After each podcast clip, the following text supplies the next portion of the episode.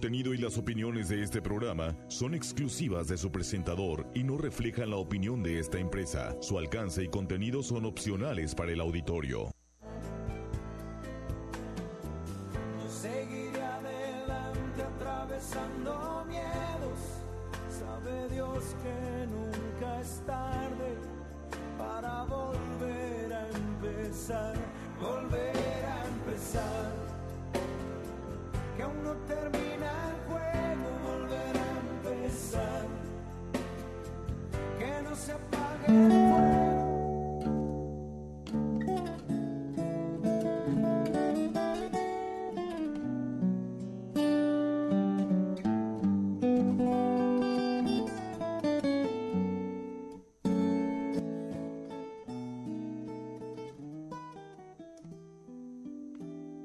Hace 15 años llegué a Tijuana. Cuando llegamos a Tijuana empezamos a, en una nueva etapa, vivir situaciones a la distancia en donde uno empieza a madurar y a comprender ciertos puntos de vista. Eh, por el hecho de que la familia quedaba en, una en otro país, en Argentina, otra parte estábamos aquí en México, íbamos y veníamos, y se supo presentar el problema con un compañero, un amigo, eh, que sus hijos habían corrido peligro en Argentina. No tengo el detalle bien de la historia, entonces solamente voy a comentar esa parte, por una cuestión de respeto. La cuestión es que eh, tuvo que salir de urgencia para Argentina en la búsqueda de los hijos y un poco ver como papá qué era todo lo que iba enfrentando en una oportunidad laboral muy grande que tenía, pero en tener que elegir este la, salud y, o, lo, profesional. Por otro lado, se dio otro caso de un, un conocido que conoció, eh, en una noche se puso de novio con una mujer que le llevaba unos 15 años y a medida que se fueron relacionando, se fue enamorando, se embarazó la, la señora, la mujer, y una vez que se embarazó lo dejó. Previo había sabido que, que la edad que tenía era creo que 15 años mayor que él, eso da- rondaba cerca de los 40, y le rompió el corazón al chico. Se lo rompió porque lo eligió para ser papá y lo, y lo dejó. Y le aclaró que no, no le iba a pedir nada, solamente quería tener un bebé. Cosas que por ahí uno no va entendiendo qué es lo que va pasando en este día, ¿no? Pero te voy a contar una historia en todo esto. Eh, al re- me tocó recibir a mi hijo. Pasaron, iban pasando los años, iba creciendo. Yo iba compartiendo mi experiencia con otro papá que estaba igual de enamorado que yo en esta paternidad. Sin saberlo se iba convirtiendo en mi maestro, por su experiencia que había comenzado cuatro años antes del nacimiento de Diego, mi niño. Todo fue casi con normalidad hasta que llegó el divorcio y su matrimonio. Y ahí comenzaron a verse unas nubes de tormenta y de tempestad que comenzaron a llegar para él. Primero con el reclamo de la cuota alimentaria que tenía que ser mayor y siempre la cumplió. Luego con los regímenes de visita. Después por la escuela y de ahí en adelante todo lo que se cruzaba era un motivo de negociación en mal plan, en malos términos. Pero ahí la iba llevando, él se mantenía tranquilo y cediendo, ya que se veía la utilización a veces del cariño de su hijo como un arma de negociación, de extorsión, por llamarlo de alguna forma, ¿no? Que parece un tema tabú, pero por ahí lo vemos muy, muy, muy cerca. Esta turbulencia aumentaba cada vez más, hasta que llegó una tarde en la cual se encontraba tomando mate después de llegar a su trabajo, y se dio cuenta que estaba la policía en la puerta de su casa. Llegaban con una orden de allanamiento a su propiedad en búsqueda de armas de fuego y una citación al día siguiente en tribunales. Y ahí se desató la turbulencia severa, como dicen los pilotos, la pesadilla. Luego de una larga entrevista, llegó una nueva cita donde se percató que la denuncia en su contra era más grave de lo que jamás había imaginado. La cita era en la Fiscalía de Delitos Sexuales. No hubo imputación, pero sí el inicio de una investigación. La denuncia comprendía que el papá y una supuesta novia, que no tenía, mantenían relaciones sexuales con su hijo de cinco años en medio de ellos. Comenzaron todas las pericias y la investigación continuaba. Realizaron una prueba clave en todo esto, la cámara Hessel, donde al declarar el niño la jueza decidió suspenderla ya que no, vio- no lo vio necesario exponerlo a eso, por la evidencia de notar que todo era normal y ordena a la pericia psicológica cuyo resultado del niño afectado estaba, estaba afectado por la ausencia de su papá únicamente, que lo habían separado de su papá. La resolución al cierre del caso fue la primera parte de hipótesis, falsa denuncia, por lo cual nunca fue detenido ni imputado. Ante esto, la mamá presentó una apelación y fue aceptada, pero la Cámara de Apelaciones confirmó el fallo anterior. No obstante, ordenó una pericia psicológica para los papás, para el papá y la mamá. El resultado arrojó ciertas situaciones que la mamá había pasado en su infancia con su padre y su abuelo, algo que había vivido que la tenía marcada. La jueza de familia resolvió restablecer el vínculo de contacto con el papá y llevar una vida normal. Ante la negación permanente de llamadas y contactos por parte de la mujer, el papá junto a su abogada fueron a presentar la denuncia y automáticamente recibió la llamada de su ex esposa anticipándose los problemas en los que se estaba metiendo y accedió para que mi amigo, el papá, fuera por su hijo. Y así pudo restablecer el vínculo papá-hijo y comenzar una nueva vida. Recibió mucho asesoramiento de profesionales para denunciar a la mujer por varios motivos. Sin embargo, él desistió. Dijo que no. Basado en la idea de que es la mamá de su hijo y que así sería mejor para llevar una buena relación. Sin embargo, y por recomendación legal, debió extremar los cuidados del trato mediante testigos o cámaras ocultas en cada encuentro que tenía con ella. Simplemente por protección, o como le dijeron los abogados, es capaz que se pueda hacer daño sola y luego te denuncia que le pegaste. Así que estar, tenés que estar cubierto. Un día que hablábamos nos quedamos en silencio y la garganta se quebraba en una conversación desordenada por lo vivido y me contó. Me acuerdo, hermano, dice, un día en el cual tenía impedimento de contacto con mi hijo. Él tenía como unos cinco años en ese momento y mi teléfono sonó. Al atender escuché su voz hablando bajito y me dijo, papá, papá, soy yo. Te hablo porque me sé tu número y te extraño. Tengo ganas de verte. Pudieron conversar un par de minutos hasta que en el fondo se escuchó la pregunta. ¿Con quién hablas? ¿Con quién hablas? Y él respondió con mi papá, asustado. Luego en el teléfono que se escuchó un forcejeo, golpes del aparato, todo, colgaron la llamada. Me dice mi amigo, te juro, hermano, que era tan grande mi desesperación que salí de mi trabajo y me fui a la catedral, me fui a la iglesia. Recuerdo que estuve dos horas sentado llorando y llorando, pidiéndole a Dios que, que me ayude con todo esto. En eso pasó un sacerdote y se arrimó a conversar conmigo, hablamos y me contuvo mucho. Creo que entendí que por algo Dios deja que me pase esto. Creo que es para demostrarme a mí mismo la fibra por la cual estoy hecho, me dice. Con el tiempo me enteré que el teléfono lo habían puesto arriba de un mueble para que él no alcanzara, en lo alto. Me quedé mudo ese día, jamás, pero jamás dudé de él cuando me contaba eso. Lo único que podía hacer era escucharlo y tratar de contenerlo a la distancia que tenemos de México hasta Argentina. La amistad y los lazos de sangre son para estar siempre al lado, aunque sea en silencio a la distancia, sabiendo y sintiendo que no estamos solos. Es lo único que podía hacer. Fui testigo de ver la transformación, la evolución, la madurez de la que podemos llamar justicia divina. Su primer ingreso a tribunales fue ante la mirada despreciativa y dudosa de muchos, simplemente acusándolo y prejuzgándolo de antemano por el género masculino que tenía, por ser hombre. Alguna vez que conversamos recuerdo preguntarle qué fue lo que más te dolió. Me dijo, no fue que piensen mal de mí, ni las acusaciones sobre algo que era totalmente mentira. Lo que más me dolió fue que me apartaron de mi hijo por nueve meses. Su voz se resquebrajaba al recordar, me pidió perdón por la emoción que teníamos en ese momento y me dijo, loco, me acuerdo cuando entré a tribunales por primera vez el desprecio con el que todos me miraban y me trataban. Luego de psicólogos, entrevistas de todos los involucrados, pericias y demás trámites, llegó la resolución que me declaraba libre de toda culpa por falta de mérito, testimonios incompatibles y las pruebas psicológicas que mostraban la buena salud mental del niño y el papa. Hizo un silencio en su garganta quebrada. Sentía que estaba emocionado.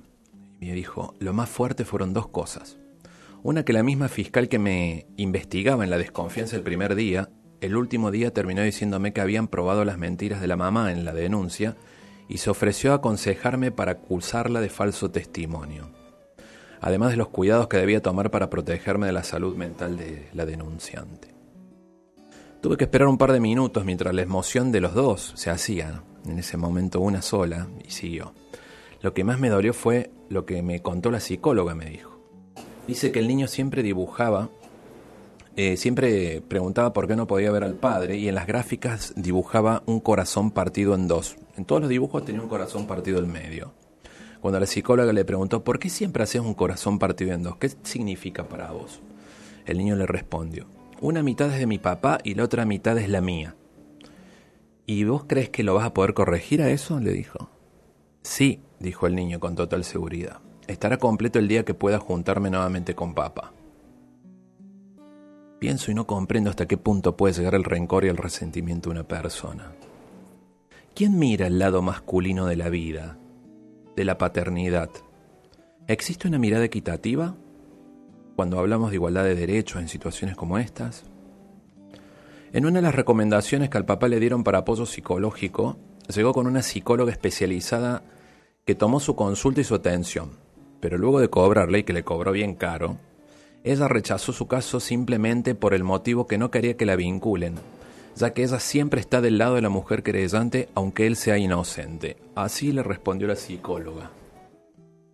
¿Qué pensarán los colegas psicólogos de todo esto? Al cerrar el caso y tener el resultado con todas las pericias psicológicas, le sacó cita, nuevamente fue a verla y llevó la carta del juzgado. Ella al leer los escritos le dijo, esto es maravilloso, ver el amor que se tienen con tu hijo. Eso habla muy bien de vos, pero ¿para qué me viniste a ver? le dijo. Él respondió, vine para demostrarte que no siempre los papás somos culpables de ser denunciados. Hay una frase mexicana que dice, ante los problemas con los hijos, el medio se, lleva, se los llevaron entre las patas. Siendo muy gráfico, imagínate dos elefantes peleando con una criatura en las patas. ¿Cómo salen lastimados?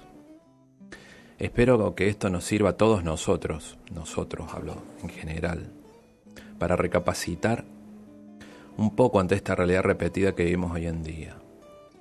Dios quiera que tengamos luz y saber manejar estas situaciones. ¿Qué habrá pensado esta señora al hacer semejante denuncia, sabiendo que era mentira? ¿Serán sus vivencias de la infancia, como indicó una pericia psicológica? ¿O el despecho influenciado por un boludo que estaba en medio, que era un hombre con el que estaba en pareja? Mi amigo dice, cuando escucho casos como estos me indigno, pero hay que tener mucha calma y paciencia. La conciencia pesa y pasa factura, y lo que no te mata te fortalece. Esa es la historia de hoy. Eh, un poco para entrar en tema, no es un tema, no es, no es un programa que vamos a hablar ni de machismo ni de feminismo, solamente de la importancia de la masculinidad. Soy Gustavo Torres en la conducción. Mi amigo José Luis Villamiranda está operando este avión, este vuelo, y el soporte técnico de los amigos ingenieros Aristeo Pérez y Luis Eduardo Pérez que siempre están pendientes, y Alicia Bojorquez que está ahí también atenta. Nos auspician Baja Gas, Fortaleza Humana. Su Facebook es Baja Gas, Gasol, Gasanoil. El teléfono es 664-102-2222. Dent Art, que te ofrece la oportunidad para lucir una mejor sonrisa. Puedes sacar cita al 664-477-1813. Y los amigos Gugacom, región Pacífico. Tienen servicio de internet fijo para tu casa y telefonía móvil con cobertura nacional. Todos los servicios son prepagos 100%. Además tienen todos los teléfonos que busques y te los financian sin, sin pedirte mayores requisitos. Boulevard Díaz Ordaz 4001, al lado de Banamex. El teléfono 664-665-8080 y los encontrás en Facebook como Huacón Pacífico. También a los amigos de Carnicería Canales, que van a encontrar todo lo que buscas para tu carne asada este fin de semana, desde res hasta conejo. El Facebook es Carnicería Canales SASB y están en calle Sexta, ahí entre Madero y Negrete. Te recomiendo unas costicitas de novillo que me salen bárbaras, una, una mantequilla de suaves. También comida callejera argentina en Tijuana, una fusión de recetas y sabores de las pampas, empanadas salteñas, tucumanas, cordobesas, árabes, todo lo que busques en comida callejera argentina. Su Facebook es Comida Callejera Argentina. Hoy quiero hacer un agradecimiento especial para, para Belforia. Está en el New City, aquí en Medical Plaza, Suite 2901, donde me atendió la doctora Daniela González. Y la verdad que una maravilla la atención y profesionalismo del lugar. Estamos saliendo por RCN 1470M, por San Diego, Tijuana. Eh, en la radio que te escucha, en TuneIn nos encontrás como RCN 1470 y en FM Latidos para Rosario, Argentina. Bien, cumpliendo con lo el protocolo, hoy tenemos como invitado para conversar de este tema, de la historia contada y todo esto que veníamos hablando. ¿Está conectado el doctor? Sí. Este, al doctor Carlos Correa Bernier. Es profesor de terapia familiar y matrimonial en la Escuela Graduada de Psicología del CETIS, Universidad de Mexicali y México. Profesor adjunto en Psicología de la Religión en la Escuela de Religión de la Universidad de California en Berkeley. Cuenta con una maestría en Teología en Chicago, una maestría en Terapia Familiar y Matrimonial con especialización en Psicología Masculina, un doctorado en Terapia Familiar y Matrimonial con especialización en Comportamientos Violentos de Chicago y un doctorado en Psicología de la Religión. ¿Está el doctor en línea? Hola.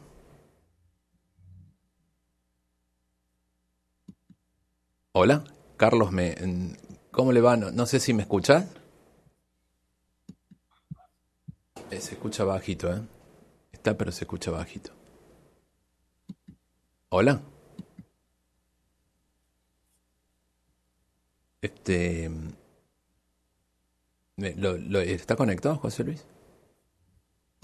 Carlos, no sé si, si no sé si puedes hablar o me escuchas o te ponemos un temita musical para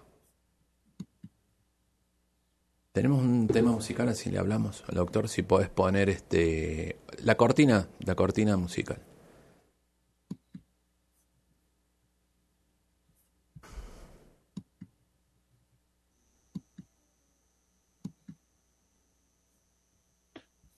Carlos, está, eh, no sé, ahí se escuchó algo, no sé si.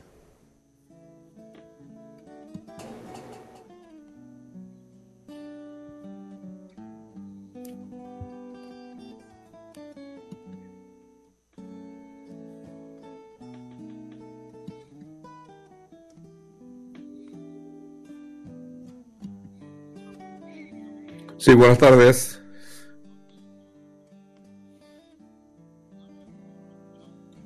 No, no, no escuchaba, te escucho ahora y tengo los audífonos puestos y estoy escuchando eco.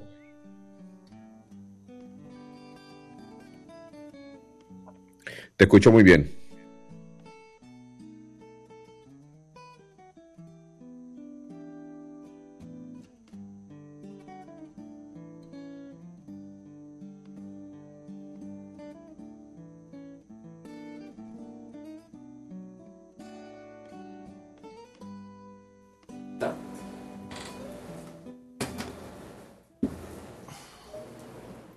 Hola. Recién estaba conectado ahí. ¿Está conectado, José Luis? Carlos, ¿me escuchás? Te escucho muy bien, Gustavo. Ah, perfecto, ¿qué tal? Buenas tardes, Carlos, bienvenido a Entre Mates e Historias. Una disculpa siempre por ahí, es como que algunas cuestiones técnicas se presentan que, que se da. Bienvenido, Carlos, gracias por estar con nosotros. No sé si alcanzaste a escuchar la historia que contábamos. No tuve la oportunidad, no. Te, la había adelantado el otro día previo a la entrevista un poco. Este, eh, es la misma que hablábamos de una falsa denuncia que se hizo para separar a, a, un papá de su hijo. Y bueno, todo el proceso que fue viviendo, que llegó con una psicóloga que posteriormente le, no lo quiso atender, simplemente para que no esté vinculada con género, en esto que más o menos se empieza a este auge que hay por ahí, no sé si llamarlo auge, ¿no? Pero en esta etapa de la sociedad que estamos viviendo, de, que se hace notar tanto el tema de géneros.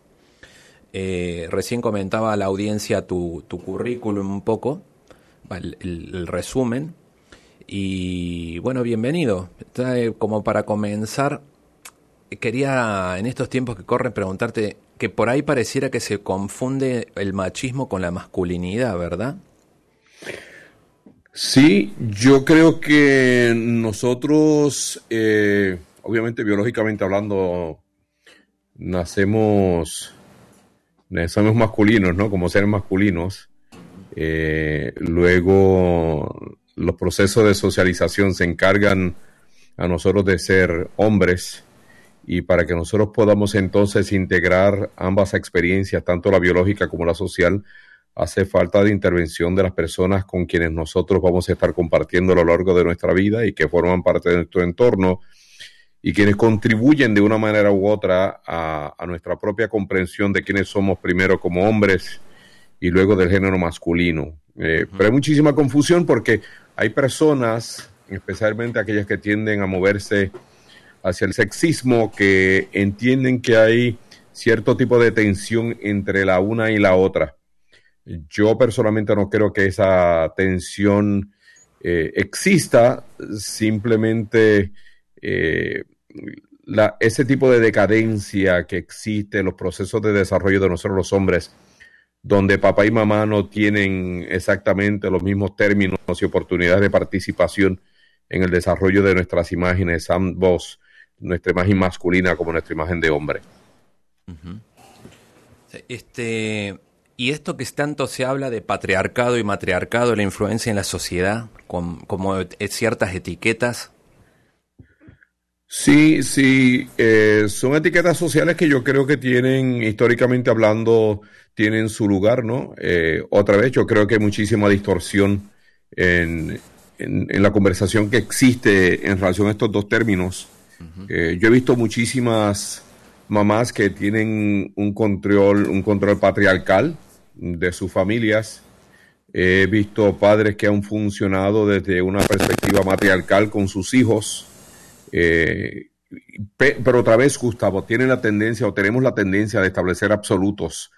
Y, no damos la oportunidad de establecer de que hay ciertos parámetros operacionales para estos términos que la mayor parte de nosotros ignoramos en el sentido de que no investigamos y simplemente lo que hacemos es perpetuar esta mal comprensión de estos términos y como la familia no puede evitar ser multigeneracional, lo que hacemos es que perpetuamos entonces nuestra propia comprensión de estos términos de una generación en otra. Y ahí es donde tú ves entonces la disminución de la presencia masculina en la vida de los hijos, donde vemos relaciones fusionadas entre madre y sus hijos, donde vemos masculinidades muy afeminadas, donde vemos feminidades muy masculinizadas porque hemos establecido este tipo de tensión entre un término y otro y no hemos logrado aceptar, no hemos logrado comprender que nosotros los seres humanos lo que necesitamos es un equilibrio en este proceso de socialización y crecimiento en medio del círculo del sistema familiar, del sistema, perdón, familiar del cual todos nosotros somos partes. Vos sabés que te tengo una pregunta la misma que el otro día cuando conversábamos lo que decís esto. Eh, hace un, unos, no sé, un tiempito, hice una publicación en mi Facebook en donde justamente hablaba de que si tenés un hijo varón no se no te avergüences de que quiera hacer eh, defender que que sea digamos que juegue supongamos porque apareció una imagen de un niño con un escudo y una espada y como que defendía una princesa y alguien se ofendió y me, hizo un comentario en privado que, parecía un comentario machista el mío, de esa manera.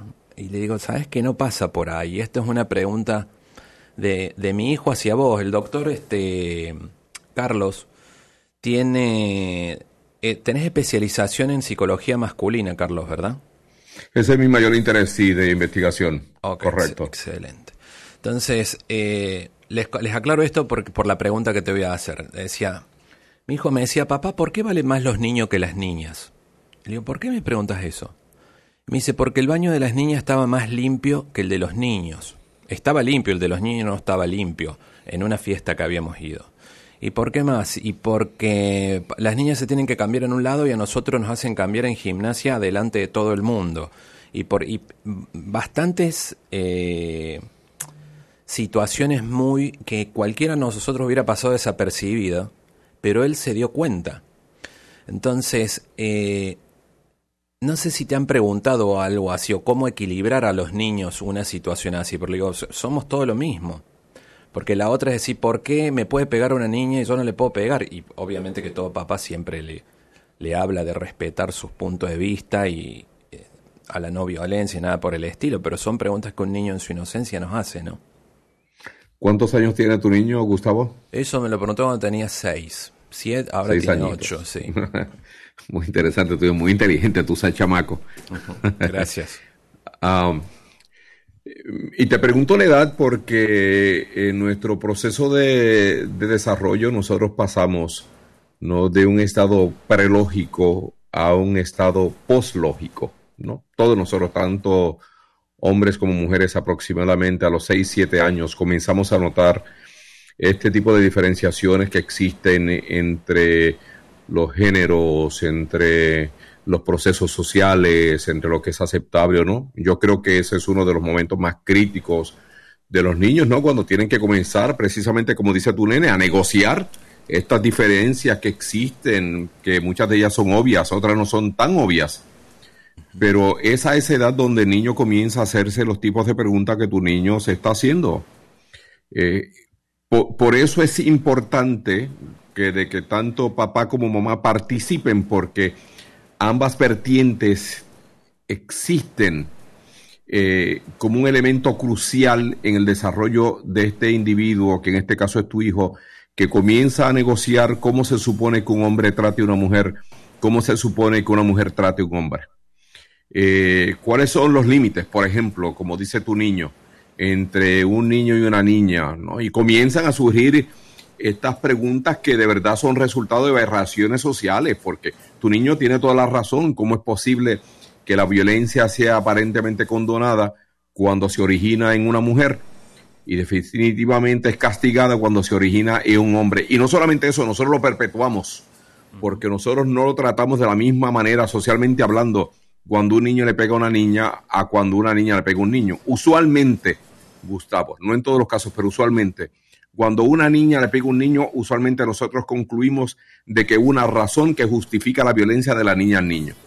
Cuando es el niño quien agrede, usualmente nosotros concluimos de que este niño necesita algún tipo de intervención porque está mostrando comportamientos agresivos e injustificables.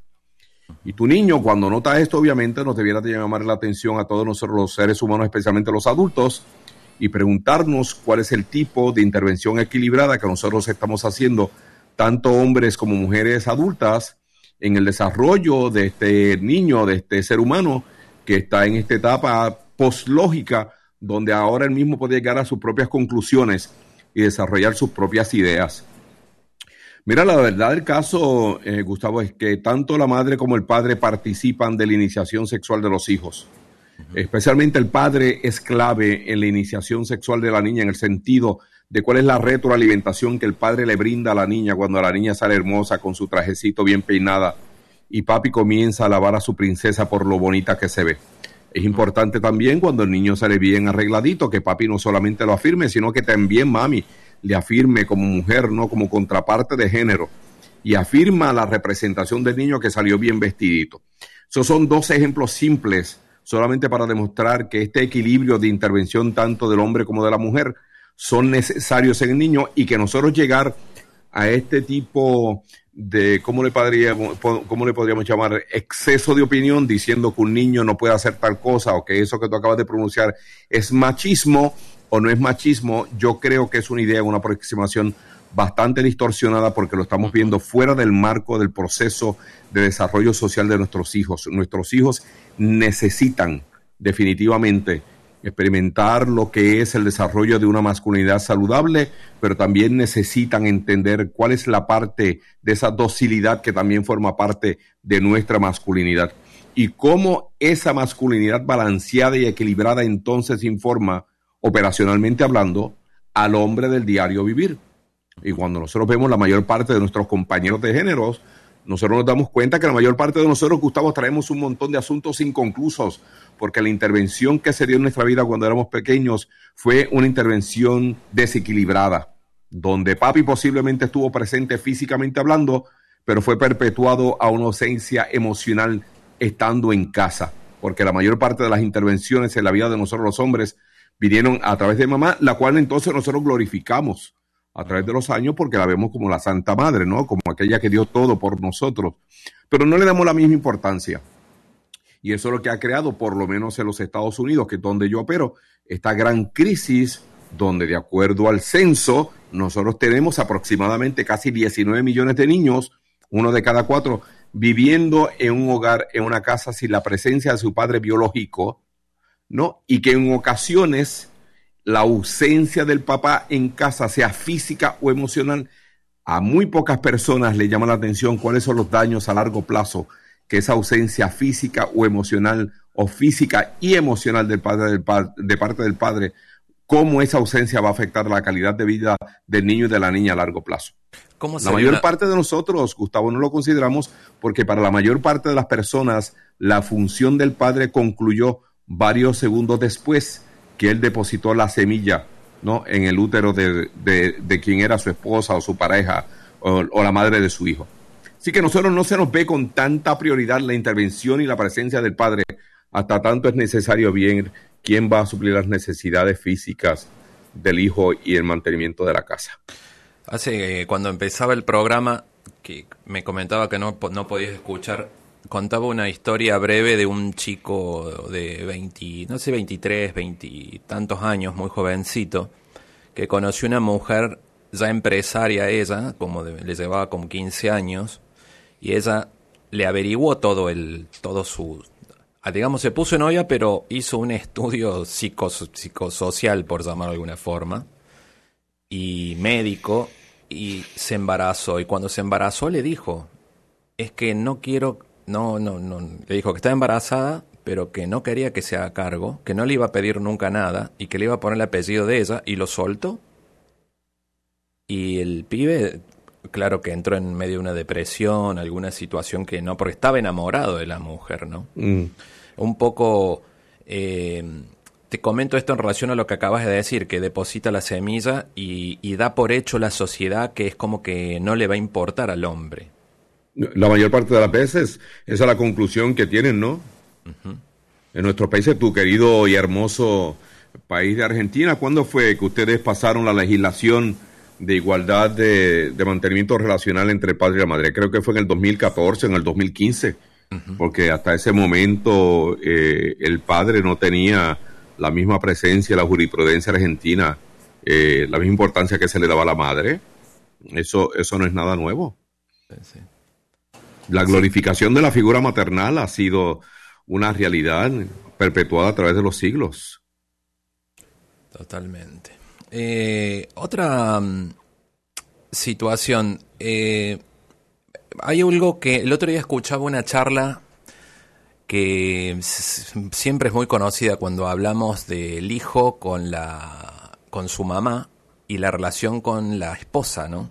O sea, cómo afecta cuando el niño sigue siendo el niño de la mamá, como quien diría, y no alcanza a, separar cuál es la tribu, que la tribu es su esposa y su hijo. Eh, y viceversa suele pasar con la mujer y su mamá y la relación y todo esto. Pero el otro día, ¿sabes por qué te pregunto esto? Creo que un amigo en común que tenemos, Luis, me comentó que tuvo una charla muy interesante contigo referente a ese punto, la relación mamá-hijo y, cómo influye en el crecimiento a lo largo del tiempo para cuando se convierte en hombre. Sí, eh, dicho sea de paso, el penúltimo libro que yo publiqué, creo que salió en el 2019, lleva como título Hombres escurridizos, ¿por qué huyen los hombres de las relaciones significativas? Precisamente un libro que está centrado en la temática de las relaciones materno-filiales fusionadas. O sea, cuando papá deja de estar presente física o emocionalmente, o física y emocionalmente hablando, cuando ya no está presente a la vida de su hijo, eh, el desequilibrio está que entonces la madre es quien toma control y dominio de toda la esfera y de todo el entorno relacional del niño, y el niño termina, termina desarrollando una relación fusionada con mami. Ah, y cuando yo hablo de esta temática, siempre hago la clarificación, esto no es una temática que va dirigida a criticar la labor maternal eh, con los hijos, por el contrario, lo que estamos diciendo, lo que yo trato de decir en ese libro, es que es una injusticia para las madres tratar y tener que intentar ser algo que nunca van a poder ser. O sea, ninguna madre, por mejor que sea, nunca, jamás va a poder ser la madre y el padre de su hijo. Va a poder ser una madre quien se está exigiendo a sí misma más de lo que ella biológicamente puede ofrecer, porque ella no es hombre, por lo tanto no va a poder compensar la ausencia física o emocional del padre del niño y establecemos entonces una relación fusionada con mamá.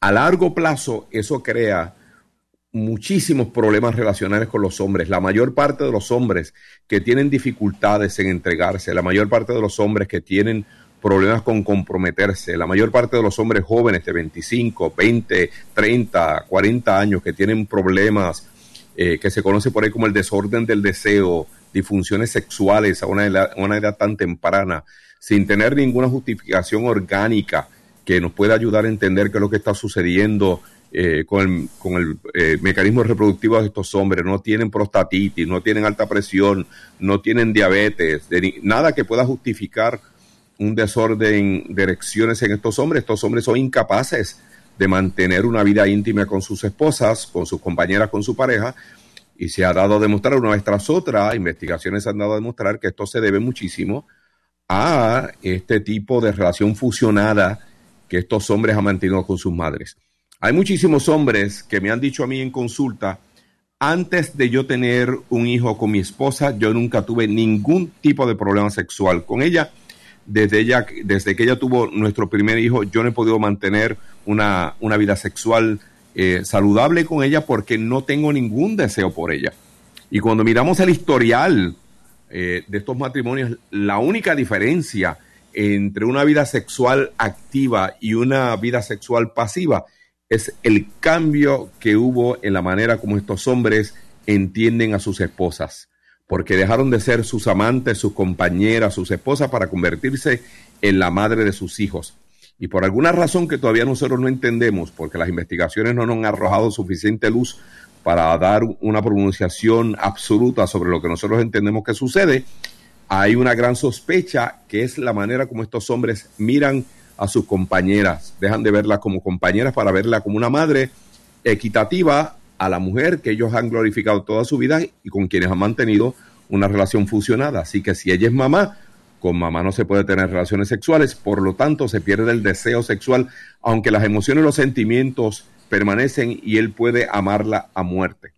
Y esos son solamente dos o tres síntomas que se dan, salen a relucir en aquellos hombres que han mantenido una relación funcionada con mamá, porque Gustavo, y perdona la extensión de esta respuesta, se suponía, se suponía que papi participara del proceso de desarrollo del niño. Se suponía que mamá era muy, muy importante en los primeros meses, los primeros años de niño, pero se suponía que papá, aproximadamente eso de los dos añitos, cuando el nene está comenzando a experimentar y a trabajar en su propia autonomía, cuando el niño va a estar comenzando a entender lo que es vergüenza y culpa, que papá interviniera y fuera una presencia mucho más activa, de tal manera que eh, el voltaje de la relación biológica que este niño tenía con mami, esa relación eh, eh, biológica, porque esa es la, verdad, eh, comenzar a disminuir, de tal manera que entonces el niño pudiera comenzar a establecer un equilibrio entre la figura maternal y la figura paternal.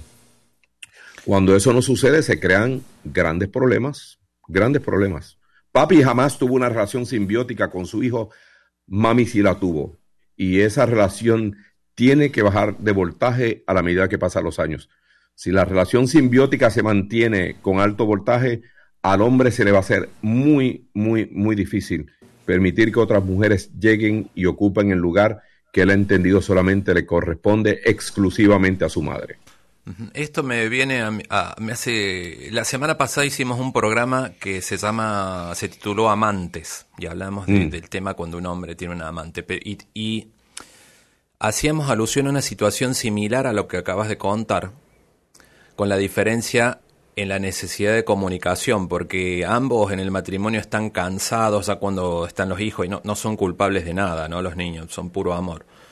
Pero, pero eso demandan tanto tiempo de atención y de, responsabilidades que muchas veces cuando se reúnen, el papá y la mamá están cansados o, o se empieza a perder la comunicación que nos pasa a muchos papás, que el tema de comunicación mm. es el tema de los niños, ¿no? Entonces se pierde esa parte de amante, como quien diría. Y está, vamos a decir que sí, en gran cantidad de casos que podemos conocer cerca empiezan a buscar una amante cuando pasa una situación como la que acabas de comentar. Nunca lo había analizado desde el punto de vista que lo comentas y nos estás contando. Porque llega el hombre, nace el hijo y hay muchos casos que terminan yéndose eh, con una amante. Yo siempre digo, cuando llegues a tu amante vas a pasar la misma situación pero más adelante. Vale, mm. sentate con tu esposa y habla absolutamente todo. Eh, no, lo había visto eh, tan claro como lo acabas de comentar. Sí, es, es, una temática que no se toma mucho en consideración porque es una temática no, discutida, Gustavo. Eh, el, el, problemita es que cuando él sale de casa detrás de su amante y mami comienza a sentirse emocionalmente abandonada por su marido, tiene un refugio ahora a su lado. Y el refugio que ella tiene está a su entera disposición, que es el hijo comienza a absorber ella y comienza a medicar la soledad emocional que ha dejado su marido, que está ahora emocionalmente ausente o físicamente ausente.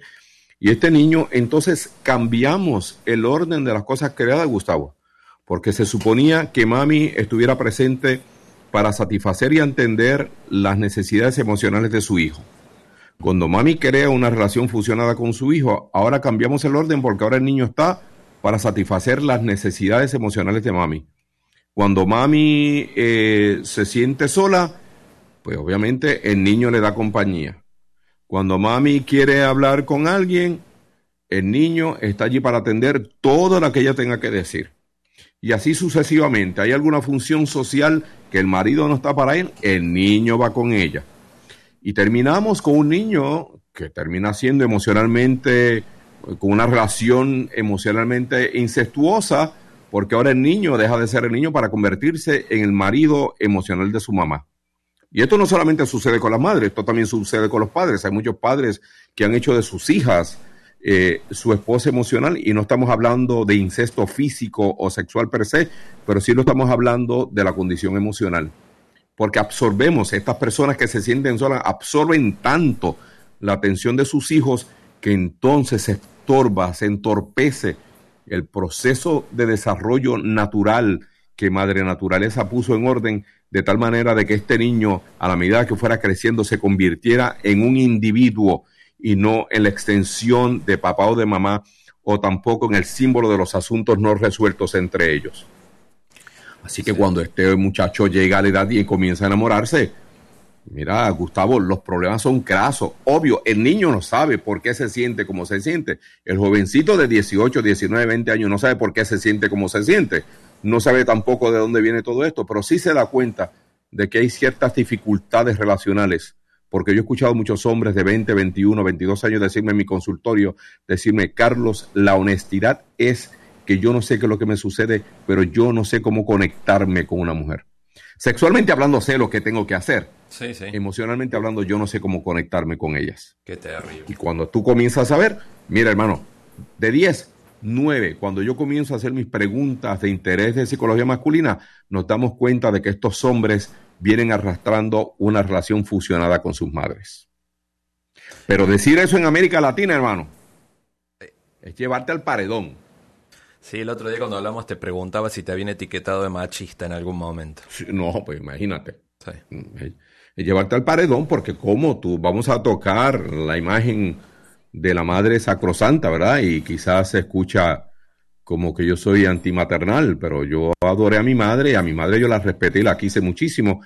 Y no estamos tratando aquí de acusar o de hacer sentir a la madre culpable, pero sí lo que queremos saber es entender qué fue lo que sucedió y qué es lo que sucede en estos hombres que la mayor parte de los casos terminan siendo adolescentes toda su vida, niños adultos, que en cada mujer, cada vez que se encuentra una mujer, entienden que esta era la mujer que yo estaba esperando.